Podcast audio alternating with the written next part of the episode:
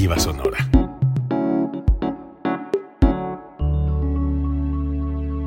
Código Libre.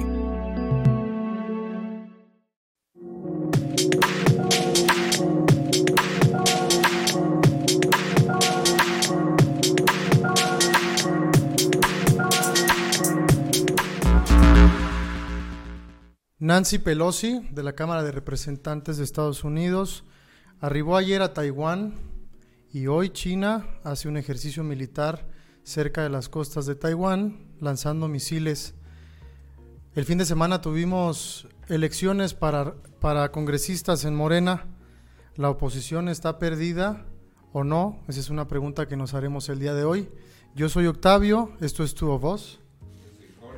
Y bueno, pues bienvenidos sean a este su podcast. Eh, ya estamos en la recta final de estas vacaciones de verano. Así es. Para algunos, para otros sigue viendo mucho jale. Eh, sin embargo, ya pronto vienen las, eh, pues otra vez los cursos escolares, todo vuelve a la normalidad, ya se va la gente a su a sus tierras, los que de vacaciones. Sí. Y bueno, pues vamos a arrancar el día de hoy, ya después de varios invitados que hemos tenido, de varias actividades, eh, pues otra vez estamos de nuevo como al inicio. Aquí Tabo y yo vamos a empezar a hablar de, pues de la actualidad, en temas de geopolítica que se está poniendo caliente. Ya todos nos habíamos quedado en el conflicto pues de Ucrania Y Rusia. Y, y la OTAN y Estados Unidos. Se rumoraba que podía haber este conflicto, pero Así lo es. veíamos muy lejos, ¿no? Como que, ay, no creo. Sí, ya sabemos que China le estaba viendo, le está echando miraditas a Taiwán Ujú. para hacer lo mismo que Rusia, Ucrania y Estados Unidos pues está haciendo un esfuerzo eh, quizás un poco torpe, quizás un poco pues sin cuidado de las consecuencias que pueda haber, pero están haciendo ahí su, su esfuerzo por detener, ¿no? Están, es. están como en contra de, de estas pues mo- movimientos al final geopolíticos que China está haciendo. Así es. Pues si quieres, para entrar ya en contexto, vamos a resolver una pregunta que obviamente nace del por qué es importante saber sobre este conflicto. Hay tres cosas importantes que debemos saber sobre Taiwán y por qué es importante, por ejemplo, la primera, la ubicación de Taiwán. Es muy, está muy cerca de Japón, obviamente está muy cerca de China, está cerca de Corea del Sur, cerca de Corea del Norte. Entonces, estas, estos países que son, resultan potencias económicas como Corea del Sur y Japón, son aliados de Estados Unidos. Es decir, Estados Unidos está a la puerta de China, ahí. Ese es el primer punto que quisiera recalcar de por qué es importante que se sepa la ubicación de Taiwán, porque está prácticamente a las costas de China. Luego, luego está cerquitita, a unos, a unos kilómetros la isla de Taiwán. Está como justo en medio.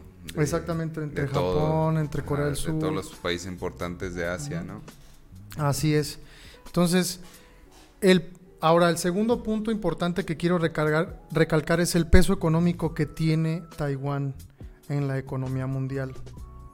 Taiwán es el mayor productor de chips del mundo. Y es una sola compañía la que acapara ese mercado. Se llama la Semiconductor Manufacturing Company de Taiwán, conocida como TSMC y controla la mitad del mercado mundial en esa industria. Solamente esa, ¿no? Y ella tiene un valor de casi 100 mil millones de dólares. Esa empresa, nada más. O sea, imagínate. Ustedes allá dirán, ay, ¿eso a mí qué me importa? Pues es muy sencillo. El teléfono que, con el que a lo mejor usted nos está viendo, la computadora, el coche, La computadora del coche. Exactamente, todo tiene chips que están siendo hechos en Taiwán. Los Para que se den, exactamente, para que se den una idea, Taiwán tiene el 65% de la producción mundial de chips, Corea del Sur el 18%, China el 5%. Fíjense bien, no solo es Taiwán, Corea del Sur es un aliado de Estados Unidos y Japón también, aunque no lo mencionan aquí, pero China también tiene el 5% de la producción de esos chips. Por eso es importante que sepamos, porque nosotros como Occidente somos los que vamos a sufrir las consecuencias de ese conflicto si se da, pues Es- de inmediato casi casi. Así como para dimensionar tu ejemplo, es como cuando se, de- se dijo que Ucrania era un gran eh, productor de, de trigo y ahora ya estamos viendo las consecuencias en los precios de los alimentos, ¿no? Es. Entonces, pues prácticamente para separar la economía, ¿no? Occidental sería un golpe muy fuerte si, si pues prácticamente paras la productora de, de microchips más grande del mundo. Así es. Y Así eso es, un riesgo que le puede pues doler a pues a tanto a Estados Unidos como a todos los países consumidores, ¿no? Así es. Y del otro lado, por ejemplo, si China se hiciera de Taiwán y controlara el mercado de los chips, pues también nos pega a nosotros porque ahora sería pues tener que ir a negociar con los chinos y los chinos, si, si, si Estados Unidos pues les está ahí jalando la cola al dragón, como se dice coloquialmente, pues va a ser súper difícil que pudiéramos tener acceso a los chips. Tendríamos que optar por crearlos de este lado Para y empezar, obviamente los precios se irían al cielo, ¿no? para empezar, pues China controlaría los precios, ¿no? Exactamente. y, y ya puede, digamos, eh, aplicar lo mismo que, que estaba haciendo en Estados Unidos, que son pues todas las, las ¿cómo le llaman? Al, al precio de importación, precio de, de importar, aranceles. Arancel, exacto. Entonces- También para exportar ya. Ajá, entonces puede haber un, puede generar en un caos este, Ujú. este problema. Y lo grave es que tanto, tanto si un, tanto si China eh, invade Taiwán como si Estados Unidos se mete, eh, pues hay, hay pues un gran riesgo de entrar en, en crisis y más alza los precios de los electrónicos y los Eh, electrodomésticos. exactamente. Y este, este mm, conflicto no es tan nuevo entre Taiwán y China, también es el tercer punto que quisiera recalcar y poner en la mesa. Es un conflicto que se ha venido dando desde hace muchos años, incluso hubo una guerra y hubo un estado comunista y todos sabemos eso de China. Sin embargo, Taiwán se escuda en la visión de que ellos no, nunca han formado parte de- del gobierno actual o de la China actual, ¿no? Entonces, pues hay ahí cierta rivalidad entre los pueblos. Ah. Están ahí a unas puertas y hay una rivalidad muy grande. Es como todo este sentimiento antiimperialista, ¿no? Al final, eh, o sea, es muy, yo lo veo muy lógico, es como, por ejemplo, eh, todo este sentimiento anti Estados Unidos que de repente nace en Latinoamérica, o igual todo el sentimiento an- anti-Rusia que puedes ver en la En zona de. Ucrania y por ahí en sus alrededores y lo mismo supongo que es normal con China, el ser un imperio muy grande que se ha metido en otros países, pues también hay un sentimiento anti anti chinos, ¿no? De parte de estos países y es completamente pues también es normal, ¿no? Porque tienen el temor de que China la pues invada, ya lo ya lo ha hecho antes, hay que recordar la zona del Tíbet que en, en los 90 Así me parece, eh, pues China prácticamente invade el Tíbet, huyen los budistas, eh, había toda esta onda de liberen al Tíbet, todas estas campañas que, que no resultaron y, y, pues bueno, al final también eh, China ha hecho eh, este tipo de invasiones, ¿no? Y Así si es. lo hizo una vez, pues No puedo volver a hacer. lo puede volver a hacer. Claro. Eh, hay una cosa muy curiosa en Taiwán porque las Naciones Unidas ves que hay los estados reconocen a otros como estados, es decir, México reconoce que Estados Unidos es un estado o que Colombia es un estado o que Sudáfrica es un estado. Entonces, solamente 15 países reconocen a Taiwán, o sea, reconocen el gobierno de Taipei como un estado. Es decir, que está ahí como en un limbo un poco jurídico internacionalmente, porque hay quienes lo reconocen como parte de China y quienes lo reconocen como independiente de China. Ahora bien, si pusiéramos en contexto, contexto las Fuerzas Armadas de China contra las de Taiwán, pues las de China se los llevan, pero de calle por muchísimo, ¿no? Tienen más de 2 millones de efectivos contra 160 Ujú. mil de Taiwán, ¿no? Es una cosa increíblemente No, pues, fuerte, ¿no? Simplemente el tamaño del, del país. Así el es. tamaño de la fuerza, del tamaño de recursos con que cuest- cuenta China, pues no tendrían oportunidad, que es algo muy parecido a lo que está pasando en Ucrania realmente, que ya se veía venir desde que Rusia entró a Ucrania, eh, pues China ya le está echando ojo a, a esta área de Taiwán para controlar, su- yo me imagino que también es para controlar todo este mercado, ¿no? De, de las maquilas, de la tecnología. Es que hay una cierta guerra fría en ese Ajá. sentido, en quién tiene mejor avance tecnológico. Sí, porque también así. esto es como una especie de guerra comercial, ¿no? Ajá. Ya todo empezó con cuando Estados Unidos empezó a bloquear a Huawei, Huawei empezó a bloquear a Google, eh, cambiar de sistema operativo, empezó todo este, eh, ahora sí que derivado de la, de la competitividad entre las compañías más grandes, ¿no? Todo lo que es la zona de, pues, de California, de tecnología, del Silicon Valley, eh, contra toda, pues, la evolución también en tecnología que ha tenido China y con sus marcas como Xiaomi, Huawei, etcétera, que y, y porque también se dice que hay mucho espionaje a través de la tecnología.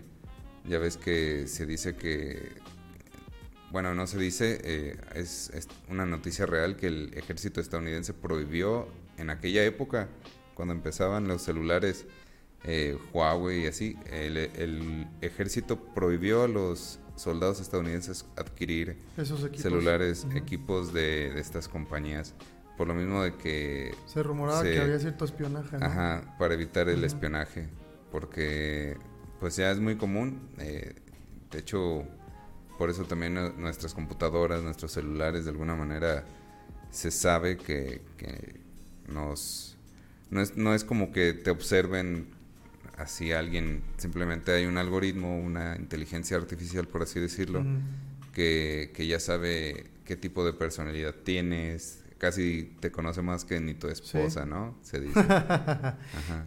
Trump decía algo curioso, decía que TikTok era para expiar a los occidentales, que la aplicación para eso había sido creada por los chinos. Quién sabe si tenga razón, pero es cierto que se rumora que, que hay cierto espionaje a través de las tecnologías de los países. ¿Por qué se da este conflicto también, Jorge, para que la gente sepa? Pues Nancy Pelosi arribó a Taiwán el día de ayer. Cuando estaba el rumor de que quería ir a Taiwán, China hace un desplegado y dice, no vengas porque para nosotros eso va a ser una provocación directa y pues va- se va a reventar un conflicto. Eh, pues Estados Unidos seguramente lo tuvieron una mesa de diálogo entre grandes eh, del gobierno y, y ellos decidieron abiertamente que era una buena idea aterrizar en Taiwán, aunque la señora ya se fue también, creo que el día de ayer o el día de hoy. Y el día de hoy China decide que hay que hacer un ejercicio militar mandando algunos eh, cohetes de precisión, pero al mar, pues los está Ajá. dejando en el mar. Pero una cosa que me llamó la atención es que aunque están en el mar, hay varios que han impactado en aguas, por ejemplo, internacionales y otros que han impactado en territorio de aguas de Japón, que no me parece que sea algo...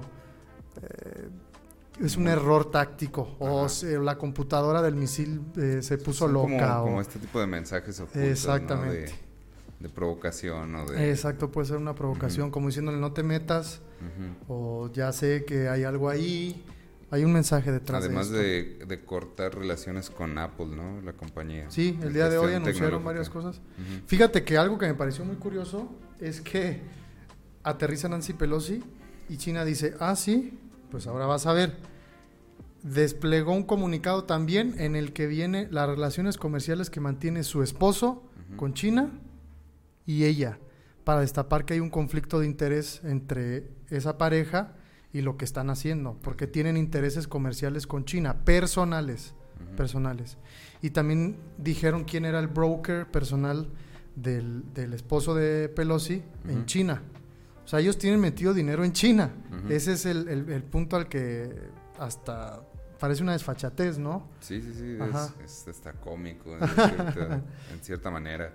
Sí. Y, y bueno, de por sí ya son caros los iPhones, ya son caros las MacBooks. No, pues se van a ir al cielo. Eh, sí, con este tipo de cosas eh, los precios se van a disparar Sí. exageradamente. Sí, ¿por qué cortaron comercialmente con Apple también? O Apple va, o la otra es que Apple puede subsidiar, digamos, de sus ganancias para mantener los precios. Lo dudo. Y, pero conociendo, conociendo a, Apple, lo más probable es que todo se siga disparando y, sea cada vez más difícil. Que fíjate que como opinión personal yo siento que ah, ya no es tan revolucionario Apple como... ¿Cómo lo fue? Que por, eh, más bien creo que esa es la razón por la que eh, cada vez tienen menos usuarios o, tienen menos consumidores como generales. Ya, ya, es más bien como un... Ahora sí se podría decir que es como para un mercado de nicho, ¿no? están, tienen a sus fans, tienen gente muy comprometida con la compañía y que de hecho hace cosas muy buenas sin embargo, ya estamos viendo las mismas innovaciones tecnológicas en marcas asiáticas. Así es, eh, Huawei es una de ellas, tiene unos MateBook, no sé cómo se llaman, que están muy buenos. Yo espero, eh, he estado esperando cada nueva versión del iPhone que, dure unas, unos días más la batería, pero parece que, parece que esa innovación nadie la ha descubierto, descubierto. todavía.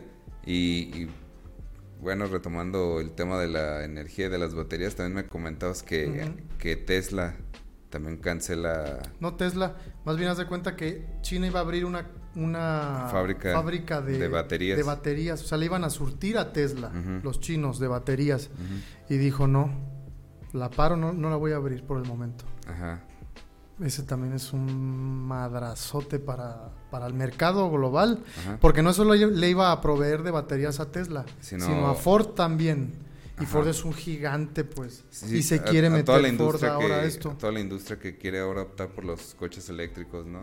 Ya hay varias marcas, ya, nada, ya no solamente es Tesla, ya hay varias compañías que ya están sacando modelos de auto electrónico. Y bueno, esto puede retrasar esa transición. Claro, por sí es difícil porque... No, y va a ser muy difícil porque imagínate cuánto vale un coche... Eh, o dónde lo vas a eléctrico. es, es, muy costoso, también tiene un mercado muy específico.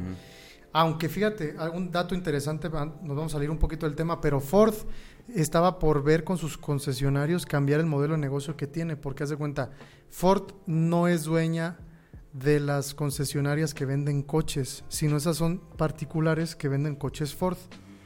Entonces Ford les vende a ellos y ellos tienen un margen de ganancia. Por eso los coches Ford eléctricos, algunos que hay, son carísimos. Y no son tan buenos como un Tesla, por ejemplo. Entonces andaban viendo si cambiaban ese modelo de negocios en el que Ford directamente vendiera los coches eléctricos para aumentar la producción y para que hubiera un mercado más amplio y el costo no fuera tan alto. Los concesionarios obviamente brincaron y dijeron, oye, pues qué onda, ¿no? Entonces andaban en esas negociaciones con los concesionarios en Estados Unidos y a ver en qué acaba. Ya no supe, ya no, ya no leí sobre eso. Pero bueno, eh, es una lástima porque al final los que vamos a sufrir somos nosotros. Eh, los precios, estamos en una... Hay varios países que ya se están preparando para una recesión inminente o una estanflación y... Ya estamos viendo, de hecho, yo pienso que ya varios de los que nos están viendo justo ahora o a la hora que nos estén viendo saben, son conscientes de que ya subieron los precios, ya empezamos a ver, lo platicamos como que va a pasar y tranquilícense, no se alteren y acá. Sin embargo, ahorita ya se siente, ahora sí, ya vas a los lugares eh, públicos, ya no ves tanta gente, ya ves un poco más detenida la economía en todos los negocios, todas las industrias. Si antes había transportes, ahora hay menos viajes. Claro. Ahora ves la, vas a la central, ves menos salidas de camiones. O sea, de la pandemia para acá ya sabíamos que iba a haber pues estragos económicos, sin embargo esto ha venido escalando por todo este juego de poder geopolítico Así es. Que, que es una estira y afloja pues entre Occidente y, y Oriente. Y, parte de Euroasia, ¿no? Más bien Euroasia, sí. Y en ese sentido también las tasas de interés las han tratado de subir los bancos centrales de los países del mundo, justo para tratar de detener el consumo y que eso a su vez haga que la inflación pues no sea tan aceleradamente para arriba, que no se vaya para arriba tan aceleradamente. Fíjate que un dato curioso aquí en México, eh, la inflación de Estados Unidos por primera vez en la historia es más alta que la de México. Sí. Ese es un fenómeno que... Hay varios fenómenos de ese tipo que, que, están muy, muy impactantes. ¿Cómo ves el euro hoy a un dólar con dos centavos? Está cañón. O sea, y no me quiero imaginar en invierno cómo va a ir cuando tengan que comprar eh, pues gas y, que se los tengan que surtir caro a Estados Unidos porque lo transporta en barcos, porque pues prácticamente todo esto de cortar relaciones comerciales, etcétera, pareciera que le está afectando más a Europa por el lado económico ser aliado de Estados Unidos que, que como estaba con, con Rusia con las relaciones comerciales normales. ¿Tú qué opinas de, esta situación también, Tabo? ¿De Rusia? De, pues de Europa eh, económicamente. Pues es que mira, Europa también está, en cierto sentido, resquebrajada en dos bloques, ¿no? También. Hay algunos que... Hay que recordar que Gran Bretaña ya, no es parte de... con el famoso Brexit, ¿no? Ajá, ya no es famoso de Europa. Entonces hay, hay estados que históricamente, también como Cataluña, que se quiere separar de España, y hay esa mechita prendida, ¿no? Pero el punto es que hay estados que obedecen a los intereses comerciales de Rusia, porque les beneficia, obviamente, en un sentido mm, básicamente energético. Aunque la Unión Europea está tratando de generar un bloque que apoya este bloque, digamos, anglosajón o occidental de que, apoya a Estados Unidos, al dólar y a esto, porque obviamente les conviene. Sin embargo, también estamos viendo que muchas, muchos energéticos están yéndose a la alza y, y el Congreso Europeo, como lo ya lo platicamos en unos episodios pasados, pues está tratando de generar estrategias para que no suban tanto los energéticos y a llegar a acuerdos con Ucrania y con Rusia. Yo creo que el mundo eh, en el respecto económico va a empezar a, a, abordar los nacionalismos de una manera muy fuerte. O sea, el globalismo va a empezar a decrecer y los nacionalismos van a empezar a aumentar. Y, eso va, a empezar a aumentar también en razón del populismo o del mesianismo político, pues. Vamos a empezar a ver este tipo de cosas porque obviamente va a haber estados que ya no van a poder comerciar con otros por las crisis globales que estamos viendo. Entonces se le va a dar mayor auge a los nacionalismos. Por ejemplo, tenemos básicamente un nacionalismo en México cuando se abre dos bocas, cuando se apuesta por el tren Maya, que no son medidas malas, pero se está apostando por esto para fortalecer la economía nacional. Sí, ya no, pues, depender de economías eh, extranjeras. Pues. Ajá. Sí, y, eso e, y esto es algo que está pasando pues en varios países. Ya ves, en Chile eh, ganó eh, un presidente de izquierda. Empieza con B. Boric, no. Boric, ajá. Boric, algo así. Algo así. acaba de haber otras elecciones, ¿no? En, en Colombia también ganó la izquierda. Ajá. Sí, sí, sí, importantes. Y, pues esto lo estamos viendo ya como un, efecto dominó. Sí, está empezando la izquierda a tener mayor auge.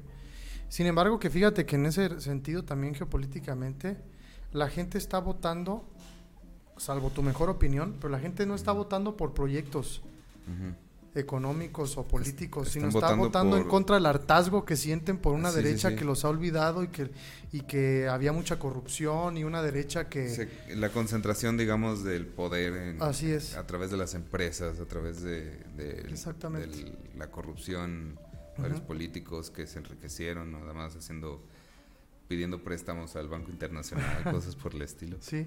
Y pues sí, eso es natural que, que la gente esté molesta que digamos que el juego globaliz de la globalización no estaba muy bien regulado y estas son las consecuencias. Pues es que no había regulación realmente, ¿no? es, un, era una guerra comercial a ver quién hace mejores cosas. Que es algo muy curioso para, para aquellos que apoyan el libre mercado porque te das cuenta que no es tan libre el mercado. no, y además una de las premisas del libre mercado es que el mercado se regula a sí mismo y eso es una falacia absoluta. a, mi ver, pues, no se puede. exactamente. Siempre va a ganar el que tiene más y va a ganar más y más y más. Y va a influir en, hacia dónde va a ir el mercado, ¿no? Eh, va a regular el mercado hacia pues donde le convenga mejor. Y esto es lo que estamos viendo ahora con todas estas situaciones o crisis, eh, eh, pues digamos, de relación entre países, porque al final pareciera que son los intereses de las empresas los que mueven a que pasen estas cosas que no tienen aparente sentido. O sea, ¿por qué Europa apoya a Estados Unidos y, como si estuviera dispuesto a afrontar una crisis que le va a costar muy, muy cara? ¿Por qué siguen apoyando esta, digamos, esta relación que ni siquiera está fundamentada en, la paz o en la democracia? Al final son intereses eh, económicos, eh, poniendo sus cartas en el asunto para que se muevan las cosas a su favor. Sin embargo, lo mismo lo vemos de, esta nueva geoesfera que es Rusia y China, que también están moviendo sus intereses económicos al final. Y fíjate, y en uno de esos sentidos de que Rusia y China están moviendo sus intereses económicos, no sé si sabías, quieren sacar una nueva moneda, Rusia y China. ¿Junta? Junta, juntos. ¿Por qué? Porque obviamente están viendo que Estados Unidos está sufriendo una crisis ya de una de una inflación muy grande que está superando el 9.1%. Y obviamente el dólar está resentido por esa inflación y hay varios países que están empezando a desconfiar del dólar. Sí. Entonces dicen, a ver, aquí creo que hay un área de oportunidad, vamos a hacer una moneda, ¿no? Entonces quieren hacer, eh, o sea, está cañón porque quieren hacer la nueva moneda de reserva global. O sea, la moneda de reserva global es el dólar. Así es.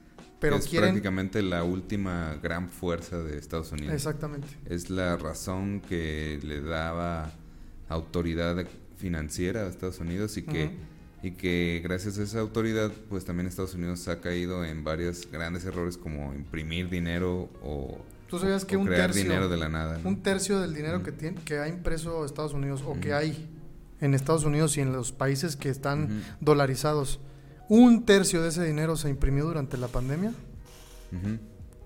No te o sea, es demasiado. Así es. Estás imprimiendo dinero, pero no tiene un soporte. No tiene algo que le dé el valor como tal, ¿sabes?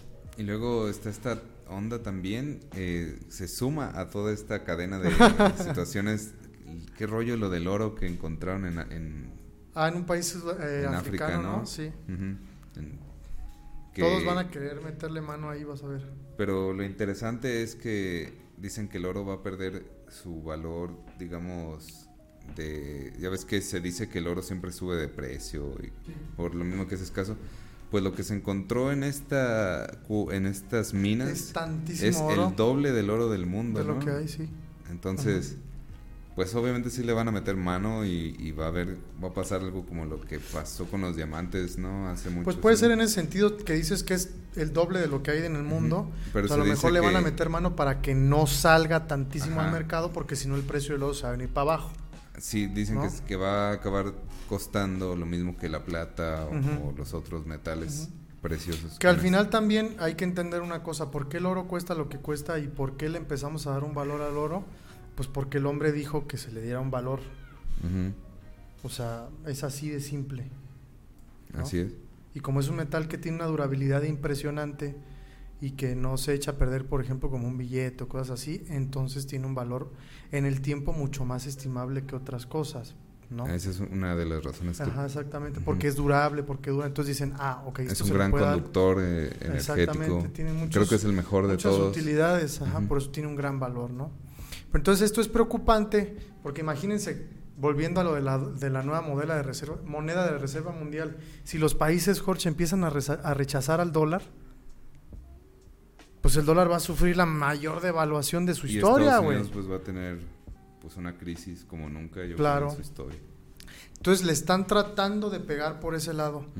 Entonces yo creo que por eso están eh, pues viendo de qué manera desestabilizar esa zona del mundo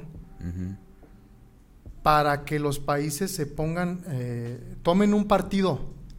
Ah, pues me voy contigo, Estados Unidos, te apoyo Así es. O sea, lo están tratando de partir al mundo, pero, pero a base de estos fregadazos, de estas provocaciones. que es algo muy similar a lo que hizo Estados Unidos para estas alianzas con Medio Oriente, con los países árabes, eh, para, digamos, pues quebrantar a través de una crisis a la Unión Soviética en aquellos años, ¿no?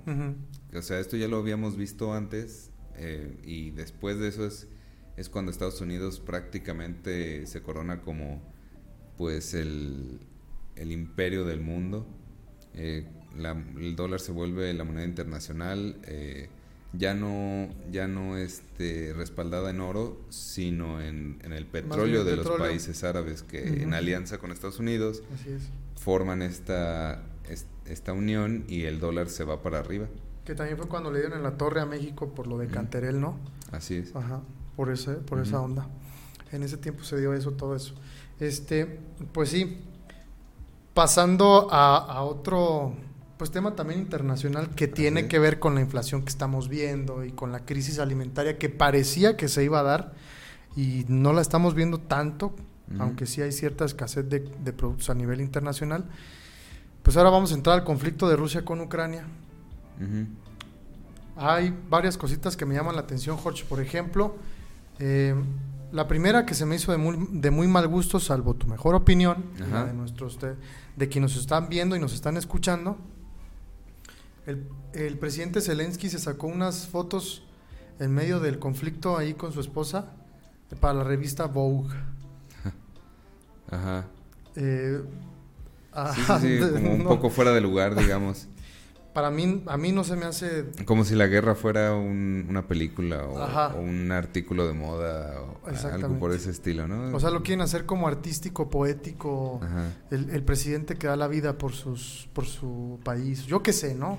Quieren hacer algo así. Y en ese sentido, eh, Amnistía Internacional, este gran organismo de defensa de derechos humanos, acaba de publicar un informe en el que dice que las tácticas de guerra de Ucrania a quienes más le pegan es a la población civil de Ucrania, que las bases militares que están establecidas están en zonas residenciales, incluso que hay en escuelas y hospitales, que los ataques que se lanzan de manera aérea pues caen en, lugares donde habitan civiles y que estas dicen, estas violaciones no justifican en modo alguno los ataques indiscriminados de Rusia, que han causado la muerte y heridas de innumerables civiles.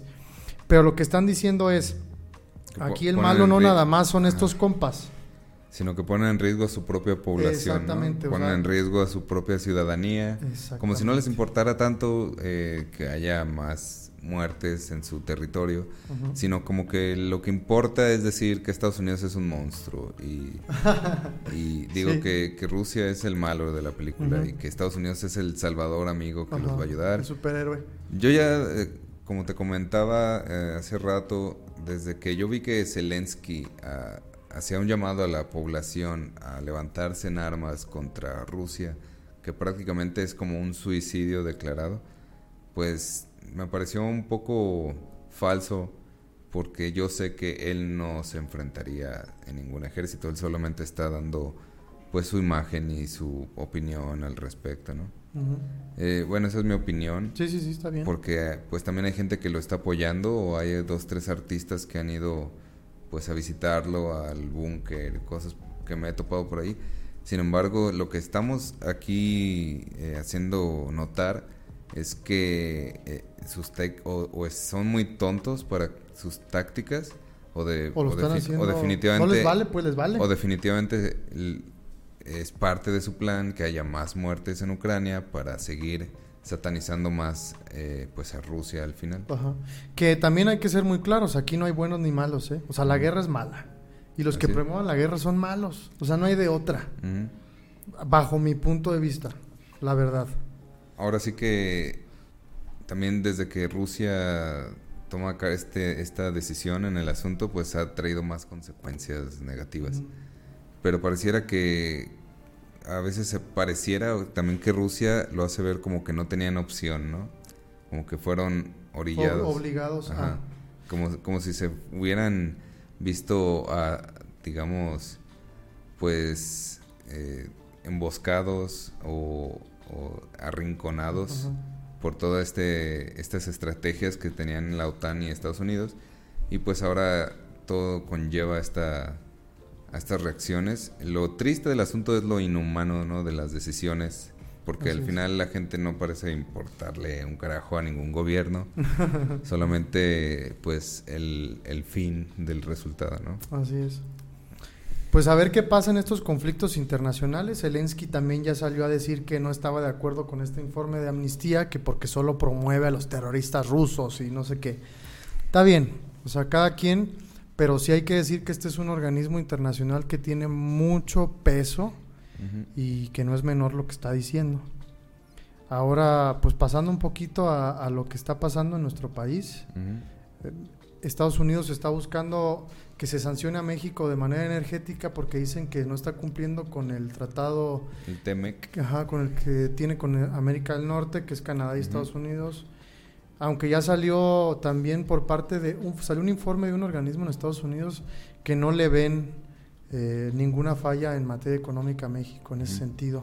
Pero pues a ver en qué acaba incluso también se defendió un poco el gobierno de México con, con... Hasta creo que publicaron fotos de que en el mismo TEMEC se, se especificaba que, que todos los, los, tres países que forman parte de este tratado tienen su soberanía energética al pues final y al cabo, ¿no? Entonces, si es un tema de soberanía energética, pues parece que todo está dentro del, de la regla. Yo creo que más bien lo que se han de pelear es algunos pues paréntesis, incisos, algunas cláusulas.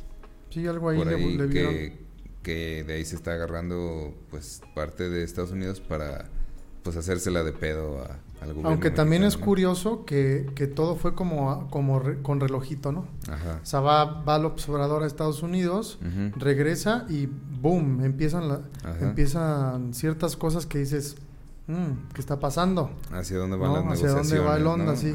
A lo mejor no le gustó al señor que que, haya esta, no sé razón, sino este punto de, ¿sabes qué? Queremos ser energéticamente, quiero pensar, ¿verdad? Así es. Que ese es el pensamiento de, este gobierno. Queremos ser energéticamente, pues no depender de nadie, ¿no?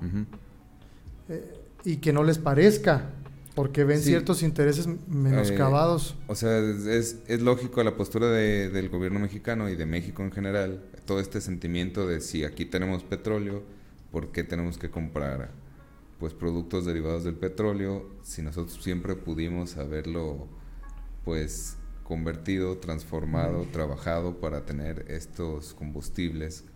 Aunque también es algo que le tengo que decir a, ti y a toda la gente.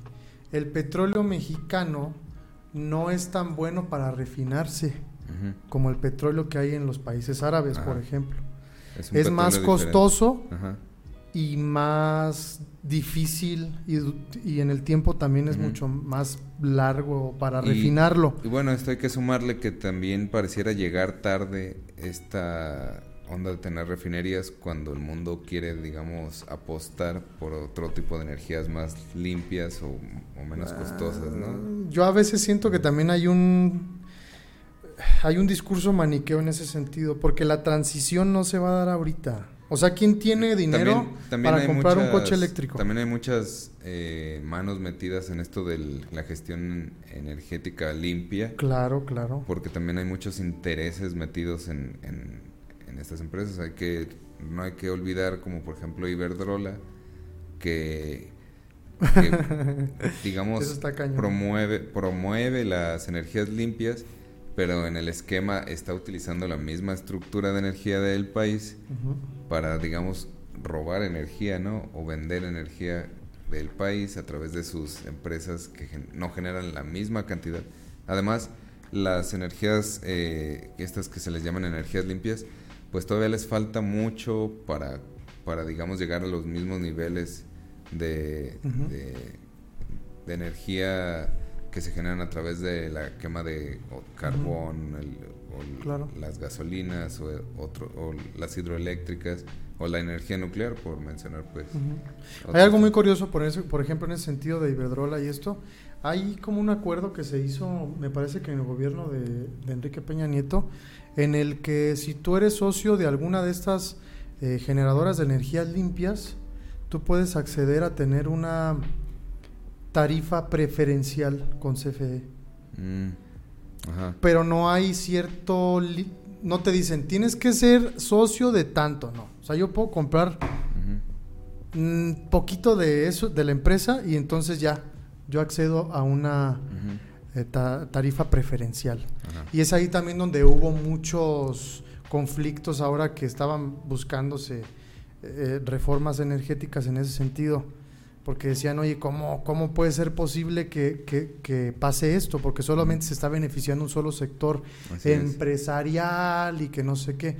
Pero también hay que, o sea, hay que tomar con pincitas eso, porque también yo soy realista en el sentido de que los que tienen empresas que grandes también generan bienestar a, la población. No hay que no hay que ser omisos en eso. Hay empresas que de verdad tienen empleos muy buenos y que gente ha salido gracias a eso, pues no sé, de estratos sociales muy abajos, muy bajos, que, ¿no? Que están comprometidos con, la dignidad del trabajo, tienen tienen pues puestos eh, asequibles, puestos, eh, digamos, donde, donde como hay varias empresas que sí apoyan mucho pues, a la comunidad, ¿no? No necesariamente todo lo malo que vemos de, del, que es este el enriquecimiento y el abuso de, la gente, que también hay, existe este, este modelo de negocios, o que contaminan el ambiente, por ejemplo.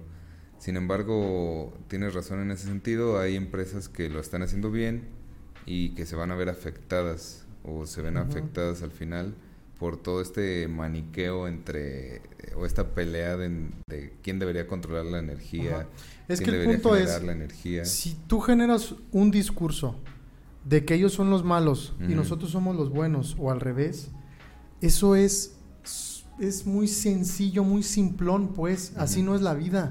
La vida está llena de grises. Y que al final también puede haber incompetencia por parte del gobierno, que también se, se ve. O sea, a veces las empresas de gobierno no tienen los mejores precios. Claro. O, tienen malos manejos de su administración. Y como que, que, fíjate qué es lo que, eh, tal vez cambiando un poco de tema, pero dentro, eh, estaba viendo un, eh, pues, un podcast de Christoph del que ah, salió que me gusta ver sus videos sobre reseñas de cine y cosas así. Entonces, en uno de sus videos estaba hablando por qué el cine mexicano es tan malo. y, y, pues prácticamente es por los fideicomisos que da el gobierno, porque al no, al no tener un riesgo de que la película vaya a, ser buena o mala o vaya a pegar, que no pegue. pues hacen cualquier cosa con tal de bajar estos recursos y por eso es que vemos tan malas películas en el cine o, mexicano. O, puros refritos gringos de películas románticas, eh, comedias románticas, ¿no? Eh, todas estas películas así como modelo tipo Adam Sandler versión, región 4. este, eh, prácticamente una de las razones que él menciona es que tantos fideicomisos que se le dan al cine mexicano son los culpables de que no se esfuercen las productoras porque la película resulte ser un éxito y al final si la película fracasa a nadie le dolió el gobierno puso la lana no perdí. y no hay ningún productor preocupado. Y simplemente dicen va pues vamos por el siguiente ya sabes quiénes somos los mismos actores mismas productoras se apropian como mafias de estos fideicomisos de estos tratos. Y, por ejemplo, en ese sentido, pues yo creo que sí, eh, a veces es, es mejor, eh, pues la, ahora sí que, que el dinero privado, ¿no? O, los financiamientos que no vienen del gobierno, porque cuando menos se van a preocupar porque funcione, claro, que hagas algo de calidad. Y esto mismo pues, lo podemos aplicar también a, a las empresas eh, yo pienso que, debería ser un híbrido entre, entre gobierno regulando correctamente a las empresas. El mercado y todo, no, ¿no? todo, no todo el gobierno ni es que no puede haber una libertad absoluta porque los hombres pervierten esa libertad. Así es. El problema. Yo pienso que la eh, mi manera de ver las cosas es que el Estado debe regular a las empresas, no deben de ser tan libres, porque también en esta en este discurso progre de derecha se dice que, que, el libre mercado debe ser libre, que el gobierno cada vez, casi casi que no haya gobierno, que también es, sea muy chiquitito. Que también es como una especie de, de anarquía económica, ¿no? Sí, es que en cierto sentido tienen razón, pero tampoco es ni, como dicen coloquialmente, ni muy, muy, ni tan, tan. Así es. O sea, hay que tomar de esas dos visiones lo que realmente se puede aplicar a la realidad para que haya una armonía entre el gobierno y gobernados, ¿no? Para que el gobierno pueda proveer bienestar, pero tampoco te puedes pelear con quienes promueven el libre mercado y las empresas porque son parte activa de que las condiciones de vida de las personas cambien, pues. ¿no? Hay que ser, por eso mencionaba, no puedes decir en un discurso simplón que ellos son los buenos, nosotros somos los malos, o los malos somos, somos son ellos y nosotros somos los buenos. Eso no se puede, pues, porque la vida está llena de, grises y de cosas que hay que estar analizando. Ahora vamos a tantito a meternos en el, en el punto de cómo vemos a la, a la oposición a este gobierno, ¿no? ¿Cómo ves tú a este bloque PRI, PAN, PRD, este, eh, pues rumbo al 2024. Pues mira, eh, es evidente que, que el voto popular o la opinión popular, pues ya no, ya no va a regresar a votar por ellos. Yo creo que, más por el hartazgo que por el, tener a Morela como, como el partido digamos, salvador o el, o el partido al que se le da el beneficio de la duda con el voto. Eh, hay mucho hartazgo todavía con estos con estos partidos y ahora con lo que han estado sacando de Alito Moreno y sus, audios, pues yo ya veo muy muy dañada esta alianza de Va por México. Pareciera que tiene más fuerza MC eh, con todo y Samuel García y su desmadre de, de, presidente influencer, de gobernador influencer, él y su esposa. Pero pareciera que eso tiene más peso como, como oposición que lo que, se, que lo que es el pues el, esta comunidad de Va por México o esta alianza. Y, y otra cosa, como te decía hace rato parece que la oposición de Morena o de Andrés Manuel va a estar incluso dentro del mismo partido. Parece que ah, dentro de Morena no, no, no se... Digamos que no es un, un partido muy bien estructurado y parece que ya tiene muchas fisuras, muchas fracturas, muchas opiniones dentro del mismo partido que no sabemos qué vaya a derivar después.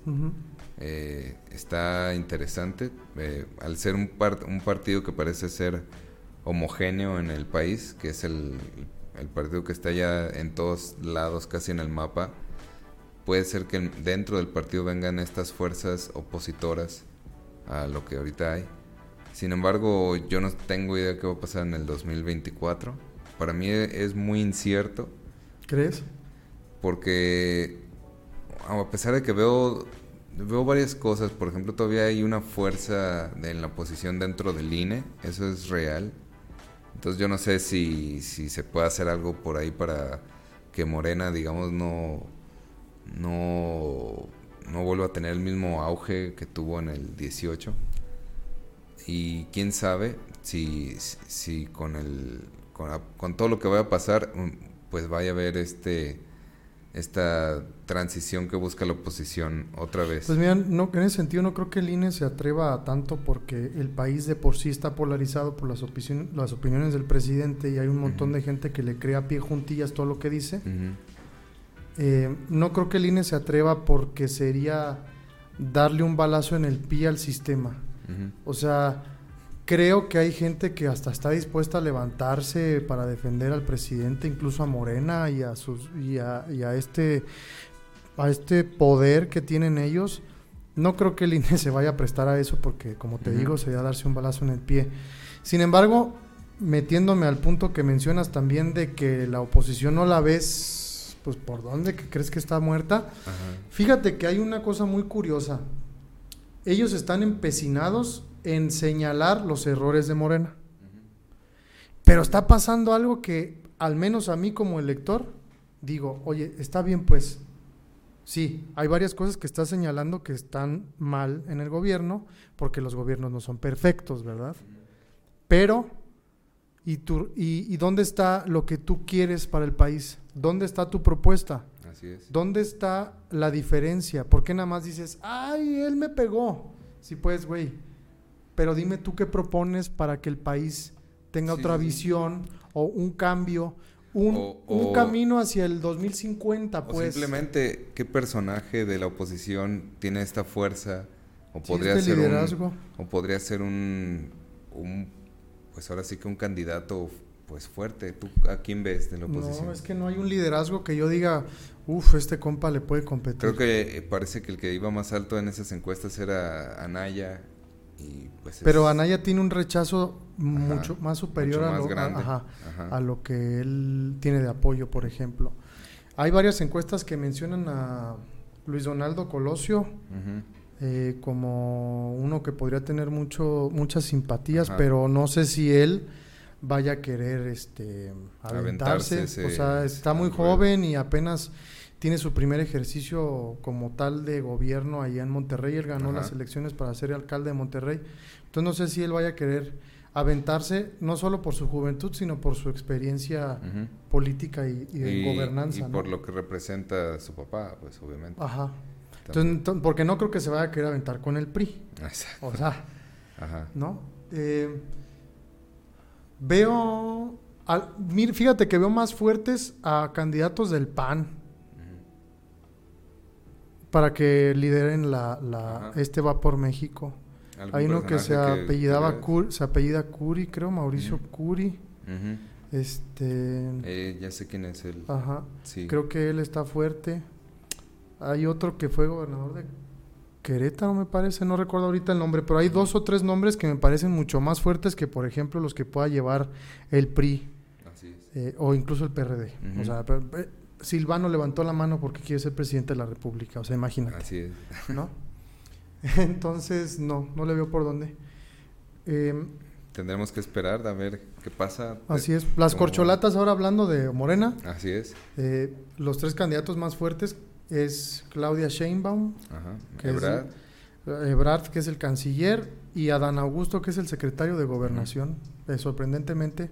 Que llegó de la nada y, de la nada tuvo como que una, un recibimiento, digamos, de la gente. Así es. Y Ricardo Monreal, que dice que tiene el 15% del apoyo en las encuestas de su partido para ser presidente o candidato a presidente, pues alega que se le está relegando y que no hay piso parejo, ¿no? Ajá y ahí viene, por ahí va a venir una ruptura, me parece. Sí, yo pienso que también, pues hay que, yo recuerdo cómo llegó e, este personaje, ¿no? Eh, como que AMLO no lo quería dentro de Morena y como que hubo una negociación para que estuviera al pues final pues dentro. fundador de Morena. O sea, ellos fundaron junto con Andrés Manuel. Primero fue una asociación civil, Morena fue un movimiento, pues, y después eh, pues hicieron todo lo conducente en el país para que pudiera constituirse como un partido político y él es de sus fundadores. Entonces no sé qué esté pasando. Él desayunaba con el presidente a cada rato y ahora lleva meses que no desayuna con él. No sé en el fondo de verdad qué esté pasando. Y, y también qué posturas o ideologías tiene también él que, que Andrés Manuel sienta que son parte de su ideología, ¿no? Claro. Entonces, pues ahí debe haber diferencias, normal, como cualquier, como cualquier movimiento eh, que quieren estirar para cierto lado opuesto y pues si son un, movimiento tienen que ponerse de acuerdo, yo, yo considero. ¿Tú cómo ves? Voy a hacer, me gustaba ser mucho abogado del diablo, voy a volver a hacerlo. ¿Tú crees que el presidente se vaya a meter en el proceso en el sentido de que él va a imponer al candidato? O sea, él ya sabe quién le gusta y él va a decir, ella o él. Y se acabó. ¿Cuál encuesta ni qué la fregada? Vamos a simular que hubo una encuesta y que le favoreció a fulano o a fulana. ¿Tú crees que vaya a ser así? Pues es probable, aunque no sé si, si se pueda. Yo, yo imagino que no lo va a hacer porque él está pregonando que, que el voto popular o, el, o al final la aceptación de la gente es la que, la que importa. Eh, pues que será la decisión más sabia, ¿no? Eh, porque al señalar al, que tenga mejor aceptación, pues es el que evidentemente va a ganar.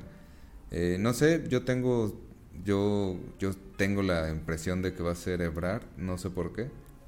Yo tengo la impresión de que va a ser Claudia Sheinbaum en cierto sentido. Y fíjate que en segundo lugar, hasta casi empatada con ella, yo pondría a Dan Augusto. Ajá. No sé por qué siento que es muy favorito del presidente él. Por, por, por, por cómo desde abajo subió, está subiendo mucho. Aunque tuvo un desatino brutal en esta semana. Cuando dijo un comentario, ¿no? Sí, lo buscaron unas víctimas de desaparecidos y desaparecidas afuera de la Secretaría de Gobernación, salió a atenderlas y, y, le, dijo, le dijo una señora, señora, ¿usted confía en mí? No. Pues pues yo tampoco confío en usted. No le puedes decir eso a una víctima de desaparición, o sea, de verdad no se puede. Aunque pueda que esos grupos obedezcan a cierto golpeteo político o lo que sea, no puedes decir eso. Al final ya eres figura pública, ahí se nota la falta de experiencia, digamos, temple político, que es pues cargar esta máscara, ¿no? De, cuidar lo que piensas y, no decirlo a lo loco. Y otra cosa que me levanta ya, porque ya casi se acaba el tiempo, ¿verdad? Que me levanta alarmas, salvo lo que digan los que nos están viendo en Morena. Hubo elecciones este fin de semana pasado para, para elegir congresistas, me parece que así le nombran a la figura, dentro de la, de, de la estructura de Morena. Y vimos prácticas que parecían del PRI de los ochentas. O sea, acarreando gente, comprándoles el voto. Porque al final eh, no ha venido a hacer la revolución. bueno, es que yo lo veo muy sencillo. Eh, la gente espera que porque una persona buena llegue al poder, todo va a cambiar inmediatamente. Y yo pienso que lo, lo que pasa es que dejamos de exigir esos cambios que son necesarios.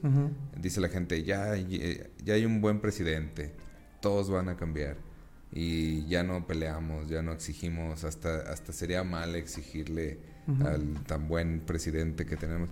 Que yo no pongo en tela de juicio pues la buena voluntad o el humanismo de, Andrés Manuel, pero que es verdad que la gente tiene que seguir insistiendo en que las cosas cambien, en que las cosas se estructuren, que el juego sea parejo para todos. Eh, que las condiciones sean pues justas porque la política va a seguir siendo el mismo juego que siempre ha sido hasta que la gente no se involucre. Así es. Pero es a lo que voy. Tanto peca el que mata a la vaca como el que le agarra la pata. O sea, nosotros como ciudadanos debemos entender que al prestarnos a vender nuestro voto, pues estamos haciendo un mal a la democracia. Así es, Pero también ellos deben aceptar que no pueden estar haciendo este, este, esta bronca, porque aparte ponte a pensar, ¿de dónde viene ese varo, güey? Así es. ¿Quién se los está proveyendo? Que al final es de lo que se quejaban. Qué intereses? Al final es de lo que se quejaban de la oposición. Exactamente. Es como esta onda de te convertiste en aquello que juraste destruir. No, exactamente. Y no puedes decir, a ver, ¿le vas a echar la culpa completamente al INE? ¿O son las prácticas que la gente que está metida en la política quiere pervertir todo el tiempo y que quiere seguir en esa permanencia? Pues no es, no es justo, yo creo que no es justo para la ciudadanía y no es justo tampoco para los partidos políticos. Exactamente, porque al final, ¿qué, hace esto? Que, la gente pierde credibilidad en, lo que es Morena, ¿no? Al final, que, digamos nace como una, un lugar que tiene un una cierta apertura. Incluso llegó a tener perfiles interesantes de, de personas que no se veían como personas contemple político. Eh, hay que recordar, yo recuerdo mucho al Mijis, por ejemplo, que, ah, pues en paz descanse, mis respetos a este compa, que parecía ser muy genuino. Sin embargo, eso reafirma una teoría que yo tengo que, que si en la política eres bueno, te matan. Yo tengo esa... ¿Crees? Esa... Eh, pues ese pensamiento que si, que si eres 100% justo, 100%, que te tienes que manchar en algún momento, tienes que jugar las reglas sucias del juego o de, lo contrario te puedes meter en problemas. Que eso es algo que yo veo muy real en la política, no es, al final es, es jugar con fuego, es poder eh, y, hay gente buena que, es, digamos, más incorrompible o más, con, valores éticos más elevados, podría decirse, y al final tú ves cómo les va mal, ¿por qué? ¿Por qué será esto? Yo pienso que es porque eh, no puedes ser 100% leal a tus, a, tus ideales tal vez, eh, porque es, es un juego muy peligroso la política donde pueden voltearte o pueden, ya ves lo que le está pasando por ejemplo a Lito, a Lito Moreno, yo no sabía que alguien podía sacarle tantos audios, o sea, claro. si me parece un poco ya inverosímil tanta información que se ha sacado a la luz y, que al final tú los escuchas y dices, pues sí, así es la política, o sea, lo hace con una naturalidad, con una, así ya sin, sin vergüenza ni nada, está presumiendo de tener ese, ese poder y ahora pues eso se le volteó al final. Al final esa manera de hacer las cosas ahora está jugando en su contra. Entonces, eh, no significa que hay que ser pesimistas y que no se metan y así, simplemente digo que, que la gente tiene que seguir insistiendo para que la política cambie, para, que, para que las cosas sucedan. Eh, yo no sé si, si tenemos que llegar a un punto ya de violencia para que se acaben los feminicidios o, este tipo de cosas, o cuando menos sí llamadas de atención porque, por ejemplo, yo sigo viendo casos de feminicidios, sigo viendo cosas muy injustas y, y aunque el gobierno ya cambió y, todos teníamos esta sensación de que van a cambiar las cosas, hay cosas que aún no pueden cambiar, que aún no, no se han podido solucionar y yo digo que la gente tiene que pues seguirlo pidiendo, ¿no? Mira, bajo mi perspectiva, muy rápido. La gente tiene que pedir que cambien las cosas y que los partidos políticos y que las figuras políticas tengan ideales más altos, por supuesto que lo tienen que hacer. Lo tienen, lo tenemos que hacer. Pero también es fundamental que la gente se meta en la política, que los civiles se metan a, ser políticos. Porque si no le vas a estar dejando el lugar siempre a los mismos. ¿Quiénes? A quienes, a quienes pueden financiarse para poder ser políticos. Y también... Y, eso no es justo. Y ahora que tocas ese, ese tema, sí sería interesante exigir que, que el, el, sistema político sea abierto para todos al final. Porque si tú no tienes, digamos, cómo financiarte una campaña eh, y el INE no pone límites a, a los financiamientos por fuera, que es algo que, que se vio con, con los... No, se da en todos lados. Ajá eh, pues es, es, normal que la que gente buena pierda las elecciones. Aunque tengan un buen perfil, hemos visto muchas veces a gente con buenos perfiles siendo pisoteada así por, por un candidato que llega de la nada y nada más le meten lana a sus, pues sus socios o sus colaboradores o los mismos partidos. Entonces sí hay que, hay que seguir exigiendo que cambien las cosas y hay que, y hay que estar enterados de cómo funciona el sistema. Porque también eh, mucha gente no tiene ni idea de cómo funcionan las cosas y por eso también dicen, no, pues ya, ya no se puede hacer nada, todo está... No, es que hay que, como dices, hay que insistir, pero también hay que involucrarse, hay que involucrarse. Porque me ha tocado con muchos amigos, siempre tienen esto, estamos hablando de política y luego dicen, no, de eso no me hables porque nos vamos a poner de acuerdo. A ver, carnal, es que no se trata nada más de ponernos de acuerdo es de ver visiones, de ver cómo, cómo solucionarías tú un problema, porque a lo mejor yo no tengo la misma visión. ¿Cómo vamos a...? Tenemos obligación de ver eso en Porque al final si, si el sistema político es incompetente a todos nos afecta por igual. Así seas quien seas, el bache te va a pegar igual, ¿no? Ajá, exactamente. Es para todos. El, el, el, problema es de todos, no nada más de unos cuantos o de los que llegan al poder. Así es. Eh, entonces, a quienes nos estén viendo, mi propuesta es que se involucren en política y se involucren en el sistema para hacer buenas políticas públicas, para tener ideas frescas, visiones distintas y sobre todo generar entre todos un camino que nos pueda llevar a la solución de problemáticas tan lamentables como las que mencionó Jorge, como los feminicidios, como las desapariciones, todo eso. Eh, no dejen que el hartazgo y que la situación les merme sus ilusiones de que puede haber un México mejor. Puede haber Lo puede haber. El problema es que no nada más debe haber un cambio, Jorge, de régimen. Tiene que sino haber un cambio de mentalidad de todo. También, pero debe haber un cambio en el que la visión esté clara. ¿Qué vamos a hacer, señores? Porque acabas de decir un punto muy importante y para terminar mi argumento. Es que gente buena no ha ganado. Pero ¿qué es ser bueno? Porque puedes tener ideales altos, no, no ser corrupto, no robar, no mentir, como dice el presidente Andrés Manuel. Pero eso significa que eres capaz de gobernar, que eres bueno para ejercer un cargo público. Yo creo que no. O sea, al final tiene que haber gente capacitada en Entonces, Yo creo que un equilibrio, como decía Aristóteles, pues. Tampoco vamos a decir que todos tienen que ser tecnócratas y todos con doctorados y maestrías, porque si no, no sirven las visiones de nadie. No, un equilibrio. Así es.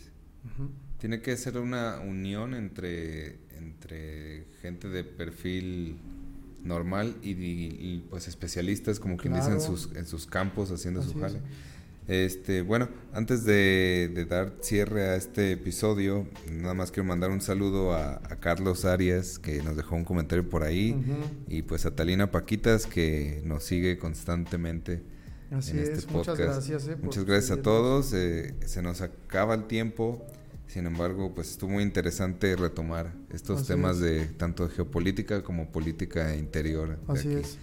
Y, bueno, para también dar conclusión a este tema, eh, pues al final, como, como dice mi compañero aquí, Tavo, pues tenemos que tener esta, estas ganas de hacer cambios. Es real que existe, veamos países donde ha funcionado como Japón, donde, donde si hacen un hospital en, en cuestión de días, cosas así, es, es posible, es, es posible tener este tipo de avance. Nada más está en creérnoslo un poquito y, no soltar, digamos, el dedo del renglón, ¿no? Así es, sí, no soltar el dedo del renglón. Y sumar también a esa visión, pues que meterse en política no necesariamente quiere decir que tienes que entrar a un partido político porque la política en esta visión de hacer el bien a la sociedad y de hacer bien a tu país, pues lo puedes hacer desde donde trabajas, lo puedes hacer desde una asociación civil, desde la sociedad civil organizada, desde tus compas que se junten para crear cosas buenas para tu ciudad. Entonces no necesariamente quiere decir que el beneficio tiene que ser para un partido político, ¿no? Así es. Exactamente. Pues muy bien. Pues esto fue tu voz, yo soy Octavio. Y yo soy Jorge. Y nos vemos los jueves a las 7. Gracias.